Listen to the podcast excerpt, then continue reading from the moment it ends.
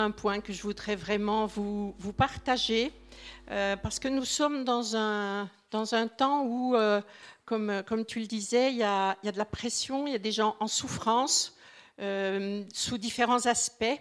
Et, j'avais envie de zoomer sur la posture que nous devrions avoir ou vers laquelle nous pouvons tendre dans cette période que nous traversons, que nous vivons, dans ce siècle-là.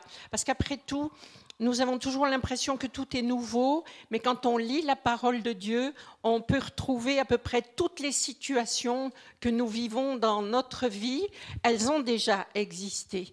Et euh, vraiment, la, parole de Dieu, c'est un, modèle, euh, c'est euh, comment dire une ligne que nous pouvons suivre et qui, est faite pour nous encourager, même quand ça parle de situations réellement dramatiques, peut-être plus dramatiques encore que ce que nous vivons, ou autant, peu importe. Mais en tout cas, euh, j'avais envie de vous vous partager quelque chose qui concerne notre sentiment de sécurité. Euh, voilà, donc euh, on va dans Ézéchiel et la parole de l'Éternel me fut adressée en ces mots, Fils d'homme, fais reconnaître à Jérusalem ses horreurs. Et moi, je suis assez visuelle, hein, et je me suis mis à la place d'Ézéchiel, je me suis dit, waouh, quel job Fais reconnaître à Jérusalem ses horreurs. C'est pas ses erreurs, c'est ses horreurs. Où je me, je me disais, mais euh, quelle posture il nous faut avoir parfois, quelle posture il a été demandé à Ézéchiel d'aller confronter ceux qui étaient en train de commettre des horreurs pour qu'ils reconnaissent qu'ils commettent ces erreurs. Ouh, je me suis dit, mais c'est peut-être le travail d'une vie ou alors le travail de trois phrases, parce que finalement, Dieu seul sait ce qu'il y a dans les cœurs. Et, euh, et il n'est pas demandé à Ézéchiel de convertir les gens, il est demandé à Ézéchiel de leur faire reconnaître qu'ils commettent des horreurs.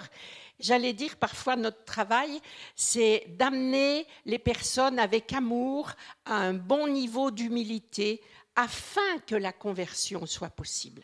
En tout cas, la mission qui est confiée à Ézéchiel, là, euh, je me suis dit, elle est vraiment pas simple.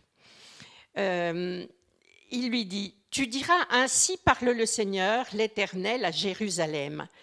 Par ton origine et ta naissance, euh, tu es du pays de Canaan, ton père était amoréen et ta mère était hittite.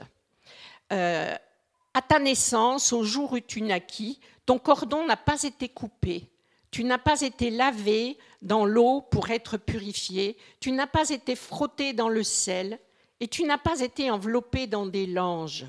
Nul n'a porté sur toi un regard de pitié pour te faire une seule de ces choses, par compassion pour toi.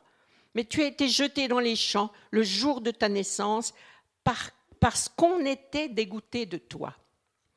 Quand j'ai lu ce texte, je me suis dit, c'est d'une violence incroyable, ça, quand même. Et euh, bien sûr, il parle à Jérusalem, mais quelque part, il compare Jérusalem à un petit bébé et c'est une petite fille. Tout est au féminin. Et je me suis dit, euh, pourquoi le Seigneur euh, nous, nous, nous, partage ça? Pourquoi il prend cette image? Ben, Sans doute parce qu'il veut nous guérir, notamment nous guérir de blessures intérieures. Euh, vous savez, quand, quand, on a eu des blessures, on cherche de la culpabilité. Qu'est-ce que j'ai fait? Qu'est-ce que j'ai pas fait? Pourquoi ça m'arrive? Pourquoi moi? Et tout Mais là, dans cet exemple, euh, ce bébé, juste, il est né, c'est tout. Voilà. Il n'a pas encore péché, il n'a pas eu le temps. Il est né. Voilà ce, qui lui est reproché. Et euh, je me suis dit, mais ce, texte qui est d'une extrême violence, euh, ce qui me surprend, c'est qu'au verset d'avant, ça commence par euh, ton origine, par ton origine et ta naissance, tu es du pays du Canaan, ton père était amoréen et ta mère était hittite. Je me suis dit, bon, ok, on va aller voir ce que c'est que ces peuplades d'amoréens et de hittites euh, pour que Dieu le signale, c'est que ça avait une importance. Ce qui m'a marqué aussi dans ce texte, c'est euh, on t'a jeté dans les champs parce qu'on était dégoûté de toi. On sait qui C'est pas forcément maman qui n'en voulait pas. C'est pas forcément papa. C'est peut-être eux. C'est peut-être euh, la servante. C'est peut-être le clan. C'est peut-être la tribu. euh, pourquoi, pourquoi on ne voulait pas de ce bébé? Ça nous est pas dit, mais c'est on. Il, ne nous est pas dit sa mère l'a rejeté. Non, c'est on. Ça veut dire que peu importe qui a rejeté ce bébé, ça n'a pas d'importance. Euh, l'essentiel, c'est ce que Dieu a fait de ça. Je passais près de toi, je t'aperçus en train de te débattre dans ton sang, et je te dis, vis dans ton sang, vis dans ton sang. Et euh, ce qui me marque dans, ce texte, c'est que euh, le, Seigneur nous dit, peu importe où tu es né, quand tu es né, comment ça s'est passé, est-ce qu'on t'a voulu, est-ce qu'on t'a pas voulu, peu importe, moi je te veux. Et je dis vis. Là où euh, l'humain et l'esprit humain, là où l'esprit diabolique, peu importe, avait jeté sur cet enfant la mort, parce qu'en fait, on ne lui a pas apporté de soin à ce petit bébé, comme vous l'avez vu dans ce texte. On lui a apporté aucun soin, aucun soin minimum, et même on l'a jeté, on n'a pas coupé le cordon. Ce qui fait que euh, cette petite euh, fille, dans, dans, dans l'image du texte, eh ben, elle se vidait de son sang, tout simplement. Euh, on n'avait pas lié le cordon, on n'avait pas ligaturé, coupé. Et le Seigneur est passé là, il a dit vis dans ton sang, vis dans ton sang. C'est étonnant, euh, mais le sang, c'est la vie. Dans notre sang, il y a notre ADN, toutes nos spécificités. Vous êtes en modèle unique. Il n'y a pas deux personnes pareilles, même pas les jumeaux. Euh, vous êtes en modèle unique. Ce qui fait que le Seigneur aurait pu dire, euh, bon, cette personne, elle, perd son sang, je vais lui donner le mien. Oui, le Seigneur nous a, fait couler son sang pour nous, mais il a exigé, il a ordonné que la vie reste dans cet enfant. Il a donné un ordre, vie dans ton sang, vis dans ta spécificité, vis dans ton identité propre. Ça veut dire que si euh, cet enfant n'avait pas de légitimité dans sa famille, s'il n'y avait pas d'amour pour elle, en tout cas, le Seigneur a ordonné que la vie reste. Et plus loin dans le texte, on voit combien le Seigneur a aimé, choyé cet enfant, il l'a adopté, il l'a vraiment, c'est devenu la, la fille du souverain, elle a été parée des plus beaux bijoux et des plus belles robes. Après, arrivée à l'âge adulte, quand on connaît le texte, évidemment, euh, elle a également euh, été infidèle au Seigneur. Mais en tout cas, le Seigneur n'a pas permis que les vœux humains atteignent leur objectif. Et ça m'a marqué pourquoi ce texte. Je me suis dit, ben, en fait, qu'est-ce qu'il y a de plus impuissant qu'un bébé qui vient de naître? Franchement, il ne peut rien faire pour lui, ce bébé. Si on ne s'en occupe pas, il n'y a rien de possible. Et eh bien même là, même ce bébé hyper rejeté. On a, on a, qu'on a, comment dire, cet enfant dégoûtait, franchement, comme un bébé peut dégoûter quelqu'un. Eh bien, Dieu l'a adopté, Dieu l'a pris tout proche de son cœur et l'a élevé. Et je me suis dit, mais c'est un message pour nous. Parce qu'il y, a une, y a une méchanceté dans, dans, ce texte, il y a franchement de la méchanceté. Quand j'ai lu ça, j'ai dit, mais Seigneur, euh, je me suis dit, mais quel est le mot qui, caractérise cette attitude? J'ai cherché plusieurs mots, euh, méchanceté, haine, violence, puis il y a un mot qui s'est imposé, c'est cruauté. Je me suis dit, oui, c'est vrai, euh, ce bébé a bénéficié de toute la cruauté possible et imaginable. Alors, je me suis dit, ben, pourquoi le Seigneur a cru bon de nous dire son père est un Amorien, sa mère est une Hittite. Donc c'est ce qu'on va aller voir. Ce qui m'a sauté aux yeux, c'est ce bébé, il est né dans un contexte et il avait un héritage. Il arrive, il a un héritage physique, psychique, spirituel, culturel. Euh, il a un héritage, il arrive avec un package. Alors dans cette culture-là, peut-être on ne veut pas des filles, ou dans cette culture-là, je ne sais. Mais en tout cas, euh, il est né dans un certain contexte, cet enfant. je me suis dit aussi, mais qu'est-ce qui fait qu'un être humain, un père, une mère, un clan, une famille, qu'est-ce qui fait qu'on arrive à un tel niveau de cruauté? C'est quand même pas comme ça. On n'est pas né euh, bonne personne et puis un jour on se réveille, on est cruel. Non, non, je crois pas à ça. Et euh, quand je suis allée voir la, suite, je me suis aperçue que effectivement, ça, s'est installé crescendo. Alors, qui sont les Amoréens? Kédor Laomer et les rois qui étaient avec lui bâtirent les Amalécites sur leur territoire, ainsi que les Amoréens qui étaient établis à Atsatson. Vous me pardonnerez l'accent, je ne sais pas du tout si j'ai bien prononcé. Bon. C'est la première fois qu'on voit dans la Bible parler des Amoréens. Voilà, c'est un peuple qui a été battu. Alors, euh, euh Keder Laomer avait déjà euh, mené des guerres contre d'autres peuples. Il avait mis en esclavage pendant 12 ans euh, des peuples qui s'étaient rebellés. Il est reparti en guerre contre ces peuples, il les a vaincus à nouveau, et sur le retour, il, euh, bat les, Amoréens. Ça, c'est la première fois qu'on en voit parler dans la Bible. Et la deuxième fois, c'est quand, euh, le Seigneur est en train de, parler à Abraham, il lui dit ta, descendance va être un peuple en migration, mais ils vont revenir, ils reviendront ici, car c'est alors seulement que la déchéance morale des Amoréens aura atteint son comble. Hein.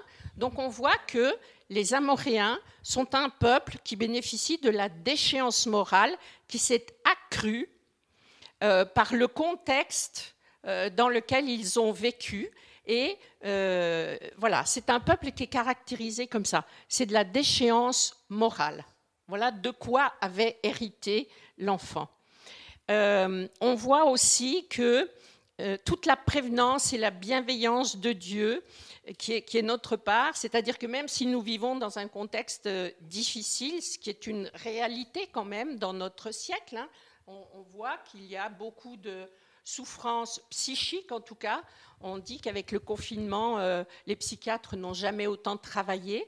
Euh, il y a beaucoup de souffrances dans les familles, il y a les personnes âgées, mais il y a les enfants, il y a, des dépressions chez les enfants, il y a une pression dans les entreprises absolument extraordinaire, il y a besoin de soutien psychologique dans les entreprises à cause d'une pression incroyable qui fait d'ailleurs beaucoup penser dans certains cas à ce que le peuple de Dieu a vécu en Égypte où euh, il y avait un, bon deal avec Pharaon, mais quand ce, Pharaon est mort, un autre a succédé, qui a dit euh, sournoisement, mettons-les petit à petit en esclavage, et puis après, finalement, enlevons-leur des moyens, exigeons tout autant de travail et ne changeons pas le timing. Ça ressemble bien à ce que vivent certains dans les entreprises, hein, c'est-à-dire on nous demande autant de productivité, on nous enlève des moyens financiers, on nous enlève des moyens humains, on doit courir trois ou quatre fois plus, ça ne suffit pas, mais les délais, pour autant, sont toujours là. Ça ressemble, hein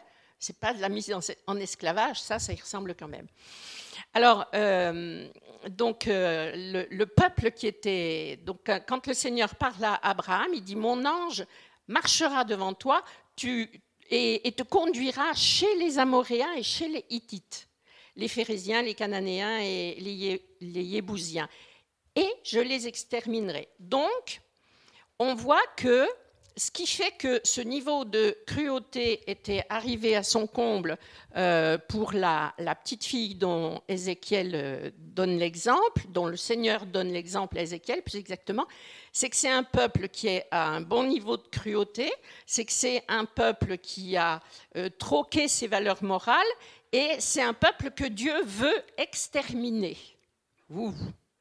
Eh bien, et il dit, néanmoins, mon ange te conduira chez eux.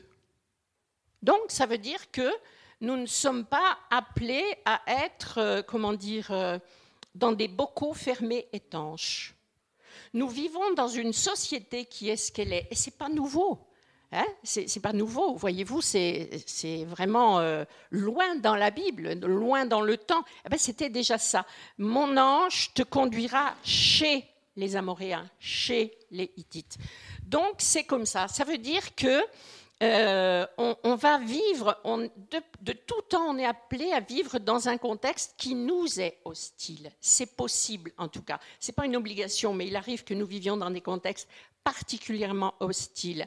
Et parfois, on peut être pensé, on peut, tenté de penser que on devrait euh, ne pas vivre ça Ah, mais j'ai dû me tromper, j'aurais peut-être pas dû travailler dans cette entreprise, j'aurais peut-être pas dû habiter là, j'aurais peut-être pas dû faire ceci, pas faire cela. Non, on n'est pas appelé à être dans des milieux stérilisés. Dieu sait que ça nous fait du bien de nous retrouver entre personnes qui partageons les, mêmes valeurs, qui partageons la foi, qui partageons l'amour de Dieu, qui connaissons Christ. Ça nous fait du bien. On se ressource en famille.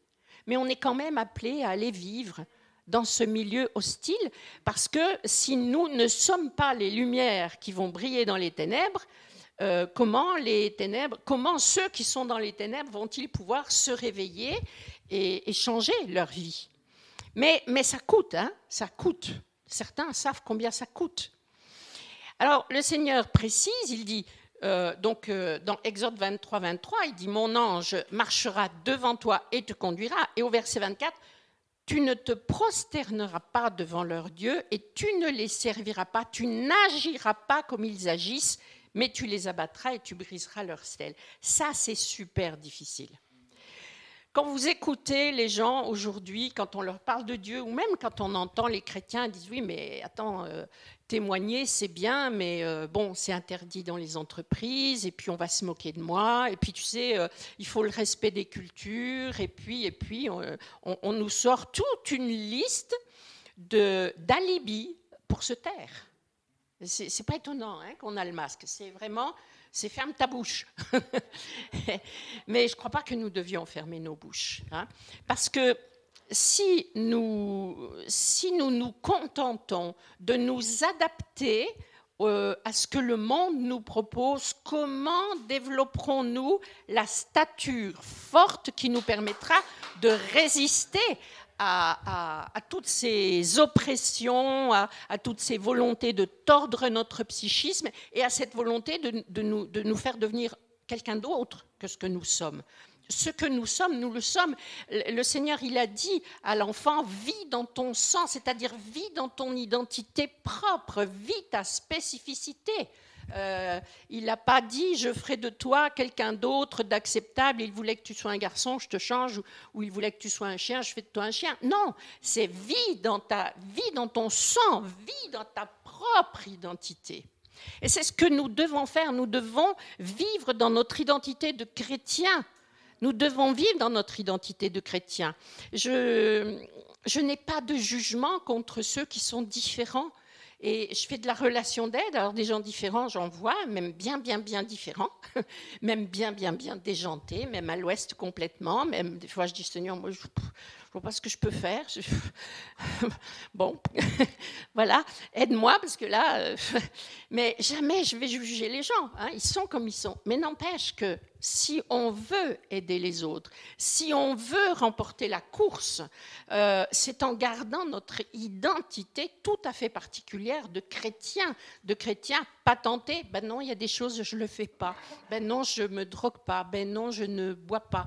Ben non, je vais pas aller dans les refuges de m'amuser, euh, faire croire que je m'amuse parce qu'il faut faire comme tout le monde. Ben non, je vais pas faire ceci. Non, je vais pas faire cela. Tu peux voler, regarde. Ben non, je vais pas le faire. Pourquoi? Eh ben parce que euh, mon Dieu euh, me dit de ne pas le faire et je me sens bien avec mon Dieu et j'aime cette relation, je ne veux pas l'abîmer. Ben, tant pis si on nous traite d'idiots. Tant pis si on nous dit euh, tu es complètement à la ramasse, tu n'es pas de ton temps ou je ne sais pas quoi. On s'en fout. On s'en fout, franchement, on s'en fout. Qui on est vraiment? Est-ce qu'on tient à notre identité propre ou est-ce qu'on a envie de, tellement s'adapter pour pas être rejeté? Est-ce qu'on a envie d'entrer dans le compromis parce qu'on a trop peur du rejet des autres? Parce que c'est vrai qu'on vit de la cruauté. On peut vivre de la cruauté. Hein. Certains dans les entreprises, j'accompagne des responsables, je vous promets, il y en a. C'est pas c'est pas de la tarte ce qu'ils vivent. Hein. Franchement, il y en a, c'est dur parce qu'ils veulent vraiment, euh, ils veulent rester intègres. Hein. On voit que les Amoréens sont entrés dans le compromis moral. Qu'est-ce que c'est que le compromis moral?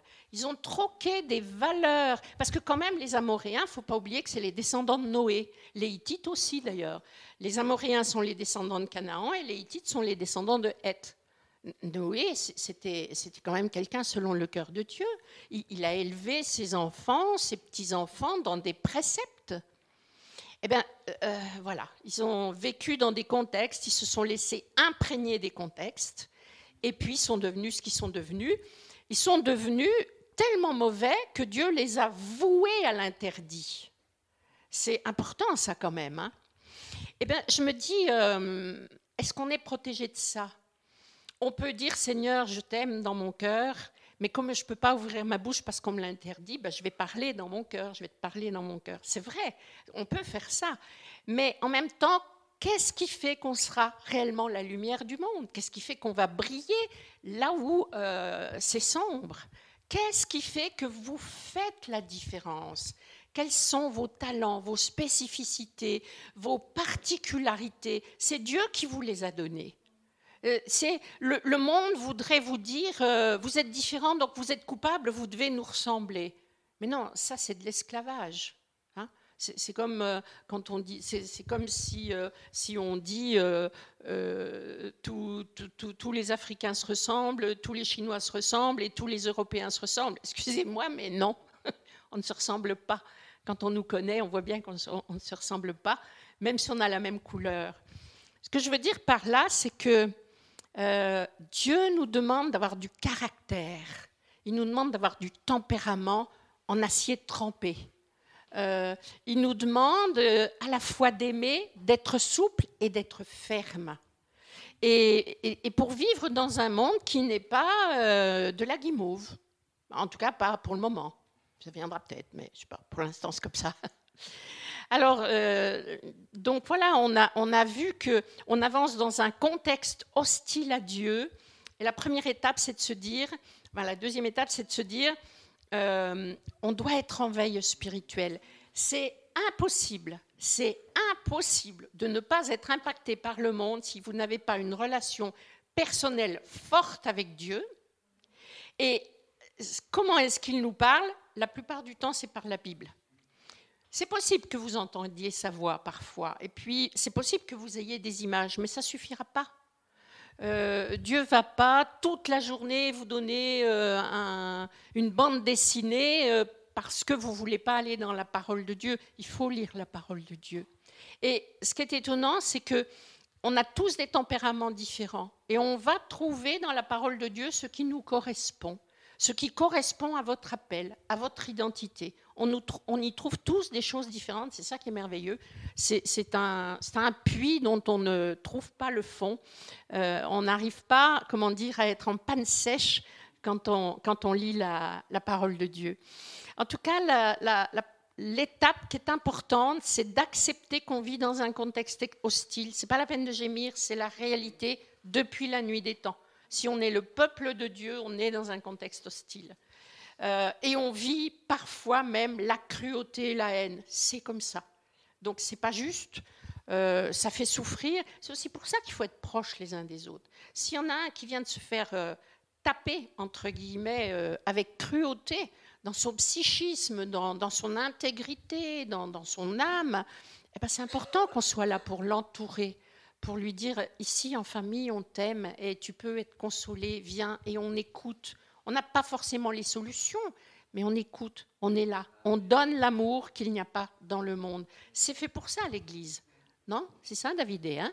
Bon, voilà et, euh, et, être en veille spirituelle, hein, puisque le Seigneur nous dit bien de, ne, pas suivre les autres. Alors, quand la montagne est, trop haute, c'est Dieu qui s'en occupe. Dans Josué 24, 11, il dit vous, êtes passé, vous avez passé le Jourdain et vous êtes arrivé à Jéricho. Les maîtres de Jéricho combattaient contre vous, les Amoréens encore, les Phérésiens, les Cananéens, les Hittites encore, c'est-à-dire euh, les, deux qui nous avaient donné ce les, deux peuplades qui nous avaient donné ce bébé victime de cruauté, hein, Jérusalem entre autres, euh, eh bien, il dit, vous, ils, vous, ont combattu. Alors, ils vous ont, ils, vous ont combattu, très bien.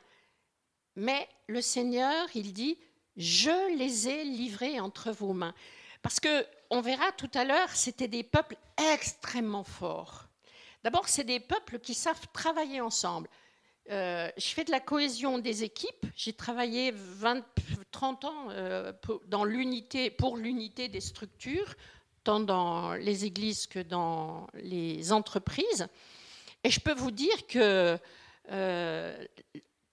toutes les structures qui sont particulièrement démoniaques, c'est bizarre, elles n'ont pas de problème de cohésion. c'est énervant. c'est très énervant. Pourquoi? Parce que le diable est tellement cruel qu'il ne leur demande pas le choix. Et s'ils ne veulent pas s'entendre, ils vont comprendre ce que ça leur coûte parce que c'est des combats qu'ils vivent. Hein. Alors ils sont dans l'unité, non par amour, mais pour survie. Et le Seigneur, il nous propose de ne pas vivre comme ça et d'être dans l'unité par amour pour lui. Par amour pour lui. Et il dit, je les ai livrés entre vos mains. C'est-à-dire ces peuples tellement forts, en fait, on n'aurait pas forcément pu les vaincre. Et on se retrouve parfois devant des situations.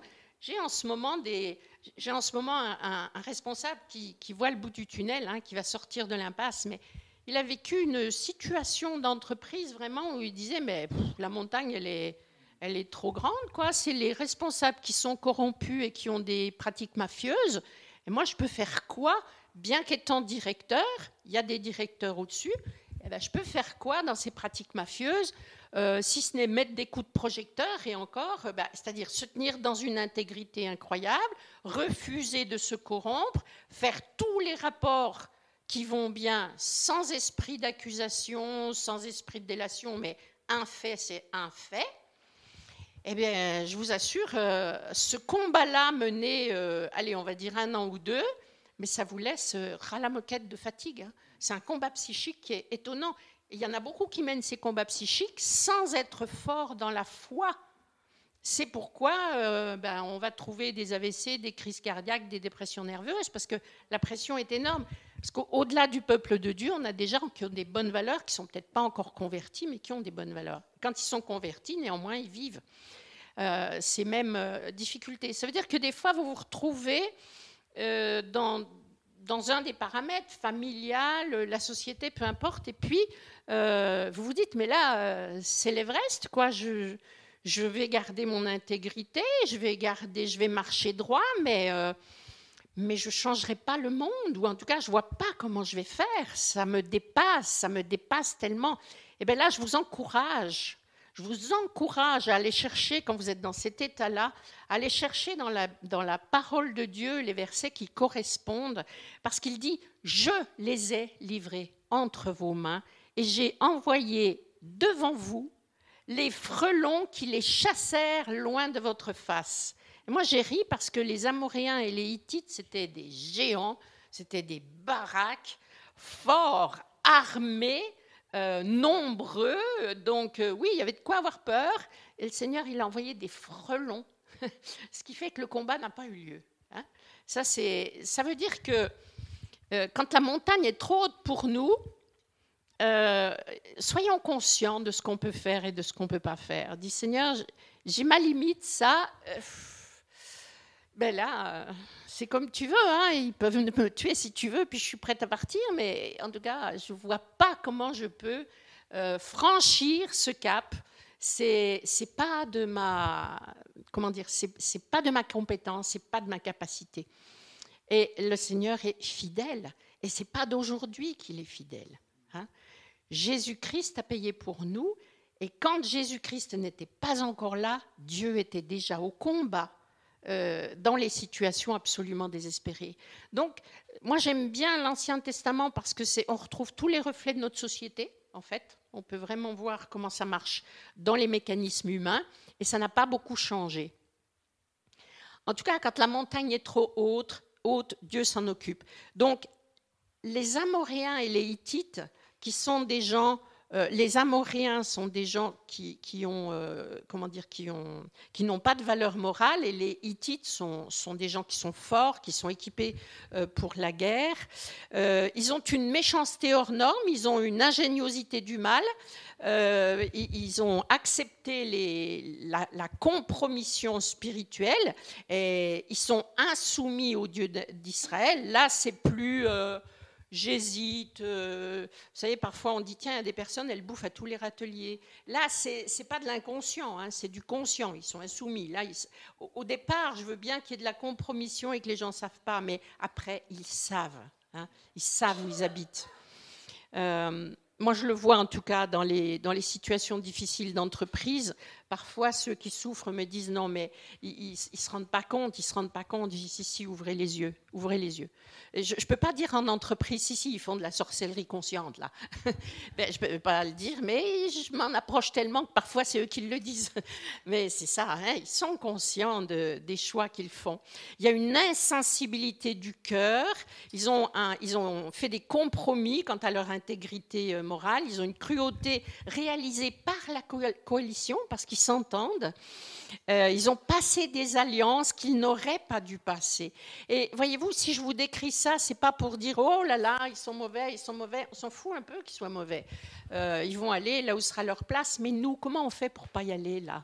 Comment on fait pour pas passer ces alliances maléfiques? Comment on fait pour pas être dans le compromis au sujet de l'intégrité morale? Comment on fait pour pas, euh, euh, comment dire, euh, se prosterner devant tous les dieux qui passent? Et je parle même pas des dieux reconnus officiellement qui sont des faux dieux, mais je parle du dieu argent, je parle du dieu travail, et, je parle de, toutes les propositions possibles et imaginables que cette société nous propose. Comment on fait si on n'ose pas ouvrir notre bouche, si on n'ose pas s'affirmer dans notre identité de chrétien en disant je suis bien dans ma peau et j'ai pas l'intention que ça change. Je suis bien dans ma peau de chrétien et ça va rester. J'ai mon équilibre et je vais le garder. Voyez-vous? Et c'est, ça veut dire qu'il faut que nous soyons guéris, sinon nous sommes intimidés. Alors, les Amoréens et les Hittites sont des gens cruels. Vous pourriez me dire Goliath aussi était cruel. Mais ce ne sont pas des Goliaths. C'est-à-dire que la réponse est différente. Quand vous voyez comment, euh, quelle réponse a été donnée à Goliath, Goliath faisait peur à l'armée. Le Seigneur a pris un petit David, je crois qu'il avait 16 ans hein, quand, il a été mené le combat. En tout cas, il était jeune. Il est allé avec une fronde et cinq pierres. Et il a montré à toute l'armée qu'on pouvait vaincre la peur, non pas parce qu'on est suréquipé de moyens plus que l'autre, non pas parce qu'on est plus intelligent, parce qu'on a plus d'argent, parce qu'on a plus de choses, parce qu'on est plus nombreux. Non, parce qu'on y va au nom de l'Éternel des armées et qu'on a conscience de l'identité qu'on a. Et là, on peut dire à Goliath, tu m'intimides pas. Tu es intimidant, mais tu m'intimides pas. Tu veux me faire peur, mais j'aurai pas peur. Et là, on va prendre le petit moyen qu'on a, mais qu'on maîtrise, une fronde, un caillou, on va l'enlever on va lui transpercer le crâne et puis après, ça lui couper la tête. Bon, jamais essayé, mais voilà. Déjà, couper le cou d'une poule, c'est pas simple. bon, mais ce ne sont pas des Goliaths. C'est-à-dire que Dieu a montré comment on traite les Goliaths? Les Goliaths, c'est ce qui nous intimide, ce qui nous fait peur. Ce sont nos géants. Les Amoréens et les Hittites étaient aussi des géants. Mais euh, vous prenez tous les versets qui concernent les Amoréens et les Hittites, c'est toujours euh, je vous les ai livrés. C'est toujours Dieu qui les a fait tomber. C'est toujours Dieu qui a gagné le combat et qui a mené le combat. Alors, il a mené le combat avec l'armée, avec son armée, mais ce n'est pas l'armée qui a, qui a... L'armée était présente, elle a fait après ce que Dieu lui a dit, mais ce n'est pas le même traitement. Voyez-vous? À chaque fois, c'est je les ai livrés entre tes mains, je les ai battus, je les exterminerai. Donc les Amoréens et les Hittites, ces gens qui sont d'une cruauté pas possible, le Seigneur ne nous dit pas vas-y, tue-le. Il dit suis-moi, je m'en occupe. Voyez-vous, c'est pas pareil que les Goliaths. Euh, je ne doute pas que, que Dieu était avec euh, David ça c'est certain. Mais c'est quand même David qui était devant Goliath et qui voyait euh, sa hauteur et sa taille. Et David était en première ligne, on est d'accord. et, c'est Dieu qui a donné de la puissance à la pierre, sûrement. Tandis que là, les Amoréens et les Hittites, Dieu dit, suis-moi, mais j'exterminerai. Je les livre entre tes mains. Je ferai, je ferai, je ferai. Donc par rapport à, ces contextes difficiles que nous voyons, que nous vivons, euh, c'est important de pouvoir discerner est-ce que c'est un Goliath qui fait écho sur mes émotions parce que j'ai des blessures et j'ai peur? Euh, tout simplement, j'ai peur, et ça, c'est un Goliath. Ou est-ce que, non, j'ouvre les yeux, ça, ça c'est un cruel. C'est un cruel, il en a rien à faire de, de me jeter, que je, de, me vide de mon sang, là. Et puis, Dieu est bon, hein, il nous ramasse et, et, il nous dit de vivre quand même. Mais voyez, c'est pas la même posture. Et dans ce monde dans lequel vous, avez, vous êtes, ou peut-être vous vivez des situations qui sont extrêmement difficiles, douloureuses comme ça, eh bien, prenez du recul, posez-vous comme ça en face de Dieu et, essayez d'écouter ce qui se dit à l'intérieur. Est-ce qu'à l'intérieur, ce sont des peurs, ce sont des échos d'angoisse? Est-ce que euh, ça fait effet, ça fait résonance sur votre passé, ça vous rappelle ceci, cela et là, vous êtes euh, tous aux abris Ça, c'est un Goliath. Euh, ok, là, c'est un Goliath. Et Dieu va vous aider à devenir un David. Commencez par vous équiper de la louange, chanter, proclamer la puissance de Dieu, élever le nom de Dieu au-dessus de tout Dieu, louer, louer, louer, jusqu'à ce que vous ayez le courage de David pour envoyer le caillou. Et quand il s'agit des Amoréens et des Hittites, c'est-à-dire des gens cruels qui n'ont absolument pas de sensibilité, c'est-à-dire si vous mourrez, franchement, ils s'en foutent, ça ne va pas leur faire un pli sous l'œil, hein, alors c'est différent. Là, ayez la, sagesse de dire bah, eh, Seigneur, ça, c'est pas un Goliath, hein. ça, c'est un vrai cruel. Et la montagne est haute, là, je ne vois pas comment je vais faire. Et le Seigneur, il dit Laisse-moi passer devant. Ne, te bats pas par, euh, par colère, ne te mets pas dans la, ne te mets pas dans la colère, tu arriverais dans la haine. Ça sert à rien, tu, tu serais vaincu. Ne te mets pas là-dedans. Laisse-moi passer, t'inquiète, je m'en occupe. Alors voilà, c'est Dieu qui nous donne la victoire. Donc euh, on, peut, on, peut, vraiment, Amos, euh, c'est encore un, passage où on nous parle des Amoréens et des Hittites, il dit, euh, et pourtant j'ai détruit devant eux les Amoréens, j'ai détruit, Dieu dit, j'ai détruit devant, devant son peuple les Amoréens. Alors bien sûr, le peuple avait un petit peu abandonné le Seigneur, mais il était en train de, dire, et pourtant, qu'est-ce que je n'ai pas fait pour eux? J'ai détruit les, les, Amoréens, dont la hauteur était égale à celle des cèdres. Ah, quand même. Quand même, hein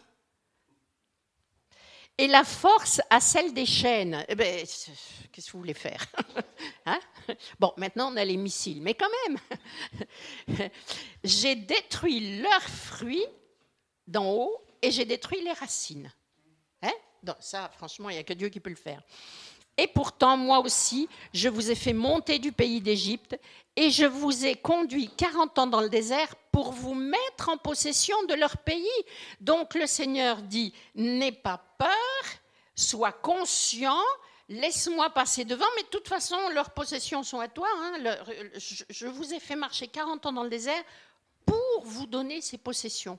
Donc le Seigneur voulait les exterminer, leur prendre leurs possessions et gâter son peuple. Et nous sommes dans cette posture. Ne nous laissons pas impressionner par ce que le monde nous promet comme méchanceté. Ne nous laissons pas impressionner. Tantôt il y a des Goliaths, tantôt il y a des, Amoréens et des Hittites, mais ne nous laissons pas impressionner parce que euh, la voix du Seigneur est, infaillible. Donc Dieu mène pour nous des combats. Dans Deutéronome 7, 1, il dit euh, Dieu t'a fait venir dans le pays euh, lorsque l'Éternel, ton Dieu, t'aura fait venir dans le pays où tu vas entrer pour en prendre possession et qu'il aura chassé devant toi les nations nombreuses, les Hittites, etc., etc., euh, sept nations plus nombreuses et plus puissantes que toi. Sept nations. Hein. lorsque l'Éternel, ton Dieu, te les aura livrées et que tu les auras battues, tu les voueras à l'interdit, tu ne concluras pas d'alliance avec elles et tu ne leur feras pas grâce, c'est-à-dire pas d'alliance, pas d'échange, pas de mariage. Euh, c'est là aussi où c'est difficile. C'est là aussi où nous, entrons dans le compromis moral et nous entrons dans l'infidélité par rapport à Dieu. Hein. C'est-à-dire que euh, nous allons à l'église le dimanche, nous lisons la parole de Dieu euh, quand tout va bien dans la journée, mais dès que nous passons la porte de notre maison, nous vivons comme ce monde nous presse de vivre.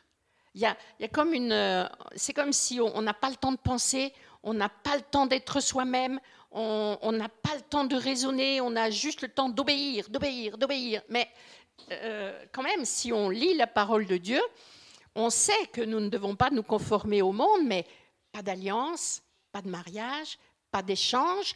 Pourquoi? Pourquoi? Ben, Parce que euh, car ils écarteraient de moi tes fils qui rendraient un culte à d'autres dieux. C'est ce qui est arrivé à Salomon en fait. Hein. Euh, quand nous entrons dans le compromis, quand Dieu dit ne fais pas ça, et que nous disons bon allez, euh, Ouais, mais c'est peut-être un vieux truc, c'est peut-être un vieux précepte. De toute façon, on entend souvent, je, oui, mais enfin en 2021, hein, euh, alors l'an dernier on entendait oui, mais en 2020, euh, non, c'est pas fini, c'est pas fini. Mais en tout cas, c'est comme ça que Salomon a chuté. Hein. C'est-à-dire, il est entré dans le compromis, euh, il a passé des alliances avec d'autres dieux parce qu'il était piégeable par ses émotions. Il aimait les femmes, ce garçon. Et ça l'a vraiment piégé parce que pour leur faire plaisir, euh, comme il aimait les femmes, ben, pour leur faire plaisir, il respectait leur, euh, leur Dieu et leur religion. Et c'est comme ça, en fait, qu'il a, qu'il a perdu sa relation au Seigneur. Alors nous avons, euh, reconnaissons, reconnaissons euh, que nous avons raison d'avoir la foi, reconnaissons ce que Dieu fait pour nous. Notre Seigneur est réellement en tout temps notre protecteur. Même si, même si le monde vous dit l'inverse, même, même si vous ne le voyez pas, lisez la Bible, lisez des passages comme ça, où il y a des, des, des, guerres, où il y a des cruautés, où il y a des personnages euh, qu'on n'a pas du tout... Euh, enfin, ils ne sont pas sympathiques, hein, les personnages euh, dont, je viens de parler. Là, les Amoréens, les Hittites, ils ont fait des choses, bon, mauvaises. Enfin, on n'est pas mieux dans notre génération. Hein. Franchement, on n'est pas mieux. Hein. donc, essayons de voir ce que Dieu nous propose comme posture Demandons-lui les guérisons qui vont nous permettre d'être enracinés dans la foi. Reconnaissons que sans lui, c'est pas possible de tenir. Sans lui, c'est pas possible de vaincre. Hein. Euh, parfois, dit oui, mais non, mais je vais y arriver. Euh, je, si, si, j'ai, j'ai du courage, je vais y arriver. Oui, ben courage, rien du tout. Il y a vraiment des, des gens qui ont une une autre, d'autres valeurs, d'autres systèmes de vie et qui détestent, euh, qui détestent Dieu. Et donc, euh, quand ils voient que notre lampe brille, ben, ils n'ont pas envie de nous aimer, hein. comme ce petit bébé dont je parlais tout à l'heure. Lui, il est juste né, ce petit bébé. Ben, parfois, on arrive dans des situations, puis c'est un peu ça. juste, on arrive et puis on, on se fait déjà maltraiter, alors on se dit qu'est-ce que j'ai fait, qu'est-ce que j'aurais pas dû faire. Euh, et ben non, mais cherchez pas à culpabiliser, cherchez pas. Vous avez une étoile qui dit ça, c'est un enfant de Dieu. Et il y a des gens comme Hérode qui disent ouh l'étoile, où est l'enfant de Dieu? Euh, Dites-moi où il est que j'aille lui rendre mes hommages. Mais bien sûr, c'est ça, c'est ça. Les mages l'ont écouté, puis ils sont passés par un autre chemin. Ils ont bien fait. Voilà. Alors ne sous-estimez pas le pouvoir d'attraction euh, de certaines personnes, de, certains mécanismes humains. Ne sous-estimez pas ça. Ne, croyez pas que vous êtes invincible. Je vais à l'église, je suis chrétien, Dieu me protège, je suis invincible. Eh, eh, eh, faites attention à ça. Euh, c'est la parole de Dieu qui va vous montrer ce qui est autour de vous, c'est la parole de Dieu qui va vous éclairer, c'est la parole de Dieu qui va vous raconter comment ça marche dans les mécaniques humaines. Et quand vous, lisez la parole de Dieu, vous vous dites, ben, ça ressemble quand même un peu à ma situation. Alors tu dis quoi? Tu dis, qu'est-ce qui se passe dans, ce que tu dis, Seigneur? Et là, ça nous aide à nous positionner. Parce que voyez-vous, avec, par rapport aux Hittites et par rapport aux, aux, euh, aux Amoréens, on pourrait être tenté de traiter comme Goliath. Et là, ça ne va pas le faire. Donc euh, euh, voilà, c'est la parole de Dieu qui nous, dit, euh, qui nous dit comment nous comporter. Alors, il existe un nouveau-né qui a été bien protégé, puisque j'ai commencé par un nouveau-né, je vais, je vais continuer par un nouveau-né, mais pas le même. Jésus est né à Bethléem en Judée au temps d'Hérode, du roi Hérode. Des mages d'Orient arrivèrent à Jérusalem et dirent Où est le roi des Juifs qui vient de naître? Car nous avons vu son étoile et nous sommes venus l'adorer. Et à cette nouvelle, le roi Hérode fut troublé et tout Jérusalem avec lui. il assembla les principaux sacrificateurs et les scribes euh, du peuple pour leur donner, pour leur demander où devait naître le Christ. Alors, c'est intéressant parce que les mages sont arrivés à Jérusalem grâce à l'étoile. Ils vont parler à Hérode. Et Hérode, il se dit, ouh, un roi, comment ça? Et il tremble et tout Jérusalem avec lui. Et puis les mages vont repartir et je me suis dit, mais les, mages vont suivre à nouveau l'étoile qui va les emmener juste à l'endroit de la crèche. Pourquoi l'étoile n'a pas fait ça la première fois? Pourquoi l'étoile les a emmenés à Jérusalem rencontrer Hérode? Et pourquoi l'étoile ne les a pas emmenés directement vers Jésus? Eh bien parce que Dieu n'a peur de personne. Y avait-il un bébé plus innocent que Jésus dans la crèche? Est-ce qu'il pouvait, lui, est-ce qu'il avait des pouvoirs magiques? Non. Dieu le Père a demandé à son fils d'aller payer la note pour nous. Et il s'est rendu vulnérable. Il s'est confié à un papa et une maman qui ne sont même pas des guerriers. Hein. Joseph et Marie, ils n'étaient même pas armés. Hein. Voilà, Marie a accouché dans une crèche. Le bébé était innocent, vulnérable, comme tous les bébés. Dieu l'a-t-il protégé? De la même façon que nous avons vu la main de Dieu sur la petite fille dont je parlais tout à l'heure, qui figure l'Église, eh bien, Dieu a-t-il protégé Jésus? Et c'est intéressant parce qu'on pourrait dire, oui, mais Joseph a bien su cacher euh, son épouse et son enfant. Non. Dieu la Père est allé prévenir l'ennemi, mon fils est né. Mon fils est né. Il n'a peur de rien.